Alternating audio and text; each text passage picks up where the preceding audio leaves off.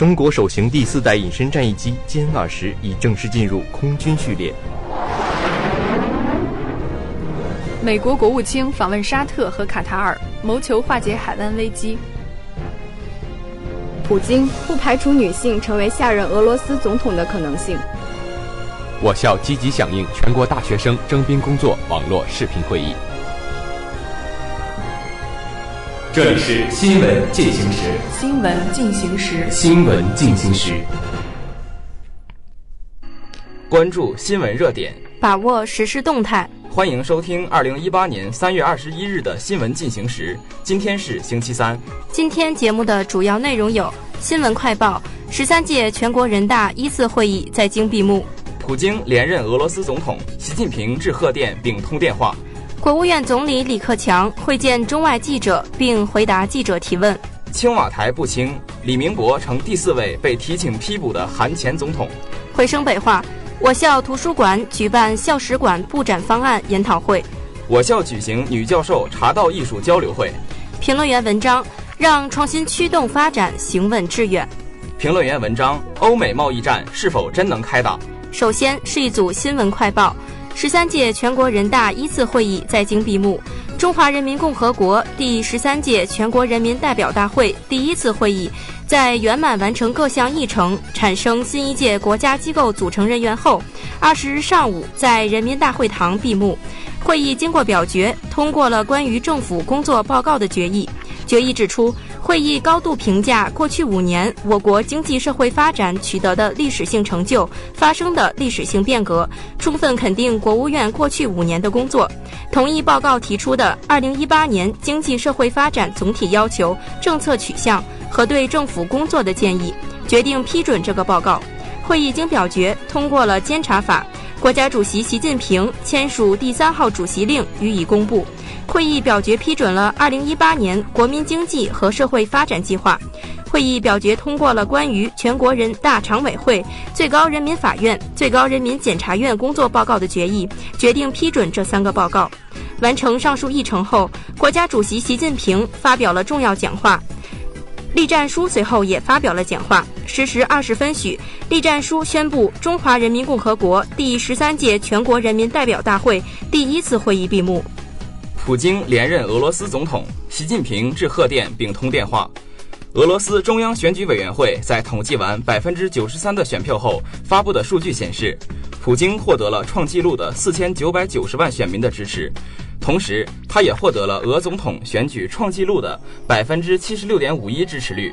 国家主席习近平向俄罗斯当选总统普京致贺电。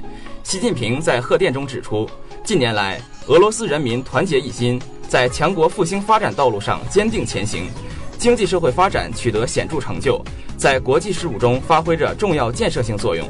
相信俄罗斯一定能不断创造国家发展新的辉煌。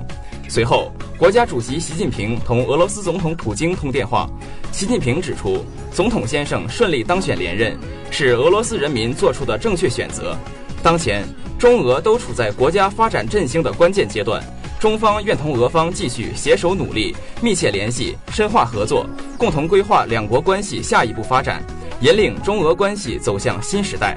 普京表示，俄方珍视同中方的友谊，愿同中方密切高层交往，深化两国全面战略协作伙伴关系。国务院总理李克强会见中外记者并回答记者提问。三月二十日上午，十三届全国人大一次会议闭幕后，国务院总理李克强在人民大会堂三楼金色大厅会见中外记者，并回答记者提出的问题。在回答人民日报社记者有关我国就业前景的提问时，李克强表示，就业对于一个家庭来说那是天大的事，没有一个人就业，一个家庭就毫无生气。如果大学生毕业就失业，那就没有希望。所以我们要将心比心。各级政府及其工作人员都要把就业放在心上，扛在肩上。今年我们政府工作报告首次把城镇调查失业率列入预期目标，就是为了更加充分地反映城乡就业状况，也可以说这是自家压力。今年的高校毕业生达八百二十万，是历史新高，必须努力保障他们的就业，绝不允许有零就业家庭出现。这就还需要我们进一步拓展就业岗位，特别是培育新动能。我们要通过多方面的努力，保障比较充分的就业，这即这实际上也就是更多的创造财富。韩国检方提请逮捕前总统李明博。据外媒报道，韩国检察官十九日要求法院批捕受到贪污指控的前总统李明博，理由是每项指控都是一项重大罪行，需要正式逮捕令。我们认为，如果不拘留他，就会有证据被销毁的很大风险。报道称，李明博三月十四日曾以嫌疑人身份首次接受检方讯问，断断续续长达二十一个小时。他面临近二十项罪名指控，包括受贿、挪用公款、玩忽职守、滥用职权和违反选举法。但李明博否认这些指控。对李明博的指控中，包括据称电子巨头三星集团在2009年花钱为其董事长李健熙得到总统特赦一事。李健熙当时被判逃税罪，并被判处缓期监禁。据悉，保守派的李明博从2008年到2013年担任韩国总统，就任总统前后虽饱受质疑，但每次都顺利脱身。七十七岁的李明博已经成为韩国宪政史上继全斗焕、卢泰愚和朴槿惠之后第四位被提请批捕的韩国前总统。回声北话，我校图书馆举办校史馆布展方案研讨会。三月十五日，图书馆在昌平校区图书馆三幺二会议室举办校史馆布展方案研讨会。会议由直属党支部书记张建文主持。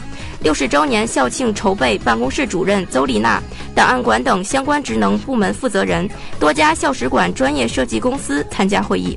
会议开始，张建文书记介绍了校史馆馆舍的概要情况。会上，专业设计公司对校史馆室内概念设计方案内容进行了展示与说明。与会人员围绕设计方案进行了充分讨论。邹丽娜主任根据学校的历史以及收集到的材料，对方案提出了建设性意见和建议。张建文书记在总结发言中指出，校史馆建设意义重大，需集全校师生的力量和智慧，充分征求各方意见，达成广泛共识，并上报学校，充分尊重学校发展历史，秉承弘德博学、化育天工的校训，注重历史发展的准确性与完整性。布展要以多样化方式和手段，充分展现学校发展历程与亮点特色。校史馆布展时间紧，任务重，要科学谋划、统筹协调，把握时间节点，扎实有效推进。我校举行女教授茶道艺术交流会，为缓解女教授们平日紧张繁忙的工作状态，丰富课余文化生活，提升生活品质。三月十五日下午，在校工会多功能厅，校工会和女教授协会共同为女教授们举办了茶道艺术交流会。此次讲座邀请了高级讲师茶艺技师田丽萍老师，田老师用生动有趣的语言介绍了茶的基本知识、茶的起源、茶叶分类、各种茶叶的加工工艺与代表名茶、选购茶叶的要素、茶艺礼仪等。他还鼓励大家亲自参与，体验茶艺的精髓与乐趣。培训学员或品论，或举杯，或凝坐，呷茶入口，顿觉口鼻生香，借茶香茶韵，一种淡泊谦和的意境油然而生。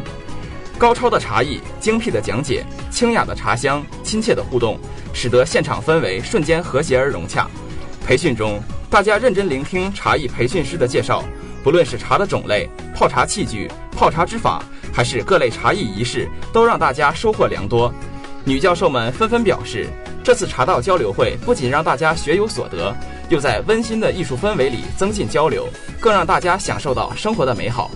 校工会通过此次交流会，让大家进一步了解中国深邃的茶文化，开阔了视野，陶冶了情操，与茶亲近，让伏案工作的辛勤老师得到了心灵的慰藉，让茶来抚平纷扰，让茶香晕开灵感与智慧。饮茶中修身养性，平淡中享受生活，保持一份淡泊的心境。评论员文章：让创新驱动发展，行稳致远。科技是国家强盛之基，创新是民族进步之魂。党的十八大以来，我国创新国家建设成果丰硕，创新驱动发展战略大力实施，创新发展理念深入人心。但也应看到，现实中把创新驱动与技术创新划等号的简单思维依然存在，追求颠覆式创新的噱头还大有市场。解答好创新驱动发展这一时代考题，需要我们走出一些认识误区。创新驱动发展是一项复杂的系统工程，除了技术创新，还需要组织创新和制度创新等与之配合。因此，不能将创新驱动简单等同于技术创新。首先，组织创新强调管理模式、战略等方面的创新。比如，传统家电制造企业可以通过组织创新转型为创新创业平台企业，为创业企业提供研发、供应链、生产、市场、渠道和金融等资源，帮助创业企业成长。这种组织创新能够提高资源配置效率。其次，制度创新可以为技技术创新和组织创新保驾护航。制度创新可以通过改变经济主体的行为规则，对其技术创新和组织创新活动产生影响，从而间接影响新旧动能转换。除了要防止将创新驱动简单等同于技术创新，当前还要警惕把颠覆式创新作为噱头。近年来，伴随着互联网对一些传统产业的改造甚至全新塑造，颠覆式创新成为热词。一些人动辄就提颠覆式创新，似乎现有的产业都是过时的、落后的，非得来个颠覆才能进一步发展。事实上，颠覆式创新并非一时，需要经过长期的连续性创新才有可能实现。当前，我国仍有许多领域需要通过连续性创新推动发展。颠覆式创新可以追求，但不能忽略创新过程的连续性。只有立足自身比较优势，脚踏实地，顺应趋势，连续创新，才能在颠覆式创新上有所作为。当然，强调创新驱动不能简单等同于技术创新，并不是说技术创新不需要。创新驱动的关键还是技术创新。在创新驱动发展中，大力推进技术创新，需要注意以下几个方面：一是要有面向未来的前沿技术研发作为先导；二是要有攀登技术制高点的决心和毅力。三是要促进细分市场上的中小微企业开展技术创新。评论员文章：欧美贸易战是否真能开打？本周五，三月二十三日，是美国总统特朗普签署的有关提高钢铝进口关税的行政命令开始执行的日子。十六日，欧盟针锋相对地提出了一份草案，计划对总额约六十四亿欧元的美国生产的商品征收报复性关税，作为对抗美国进口。钢铁税率的应对措施，这一针锋对麦芒的举动让欧美贸易充满了火药味。欧美贸易战打得起来吗？稍早，北美贸易协定的签署国加拿大和墨西哥暂时获得了钢铝进口关税的豁免，其最终关税将在重新谈判的北美贸易协定中一揽子加以解决。同在这个惩罚名单上的美国盟国，也渴望得到。同等待遇，但是美国对欧盟所期望的钢铝关税豁免却附加了条件。最具重要性的是，欧盟要承诺与美国一起对中国钢铁倾销采取措施，同时在更多与其他贸易议题上进行合作，并且在防御政策领域采取增加军备的实际措施。上述欧盟提出的报复性贸易清单虽不意味着欧美贸易战铁定开打，但却说明欧盟对贸易战已经做了两手准备。欧盟对美贸易报复清单涉及产品的年价值约在二十八亿欧元左右。欧盟同时指出，如果美国提高欧洲钢铝产品关税，对欧洲经济的影响显现，这一报复性产品的数字可能会增加至六十四亿欧元。特朗普曾在推特上回应说，如果欧盟实施报复，美国将对欧洲进口的汽车加征关税。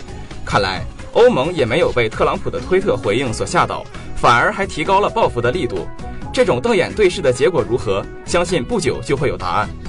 当然，开列清单、加大要大的瞪眼对视，未尝不是一种谈判策略。现在距离美国海关和边防机构开始征收惩罚性钢铝关税还有不到一周的时间，但就是在这一周，欧盟贸易委员马尔姆斯特伦将同美国商务部长罗斯见面，商讨钢铝豁免问题。罗斯表示，欧盟报复清单上的美国产品对美国整体经济来说无足轻重。对本周开始的豁免谈判，欧盟委员会已经在内部沟通中警告各成员国，对于欧盟国家将获得特朗普政府的钢铁豁免关税一事，不要过分乐观，并要为最坏情况做出准备。